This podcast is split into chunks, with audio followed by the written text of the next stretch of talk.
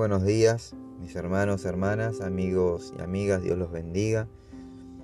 Dios esté derramando de su presencia y de su Espíritu Santo sobre cada uno de ustedes en este tiempo. Le pedimos a Dios y al Espíritu Santo que nos estén ministrando en esta hora, que sea Él quien hable, que no sean palabras de hombre.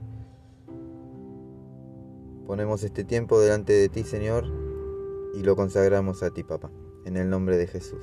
Amén.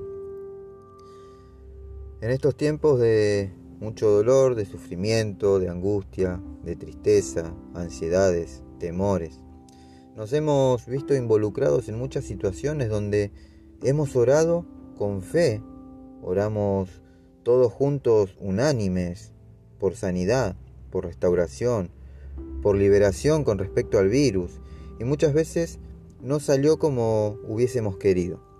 Muchas veces terminamos perdiendo un familiar, un amigo o un compañero de trabajo por el cual veníamos orando. Y es ahí donde comienzan las preguntas, los interrogantes. ¿Será que Dios nos escuchó? ¿Será que no pedimos con fe?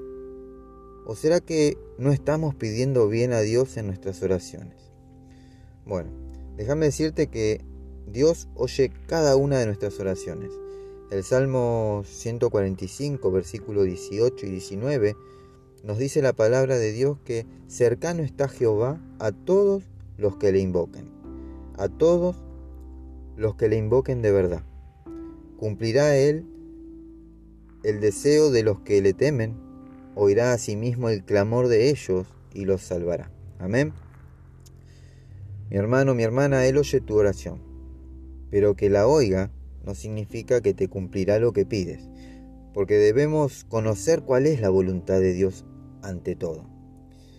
Y déjame decirte que aunque hoy no comprendas ciertas situaciones o circunstancias, sé que Dios a su tiempo te lo va a revelar y sabrás por qué de lo que aconteció en tu vida. Nuestra fe es puesta a prueba constantemente todo el tiempo. Es ahí donde nuestra fe se fortalece, es ahí donde nuestra fe crece.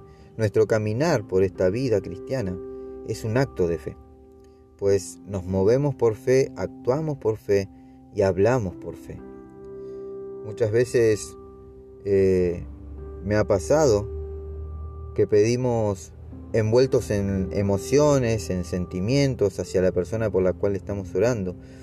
Y eso nos lleva a pedir conforme a lo que nosotros queremos y no a lo que Dios quiere.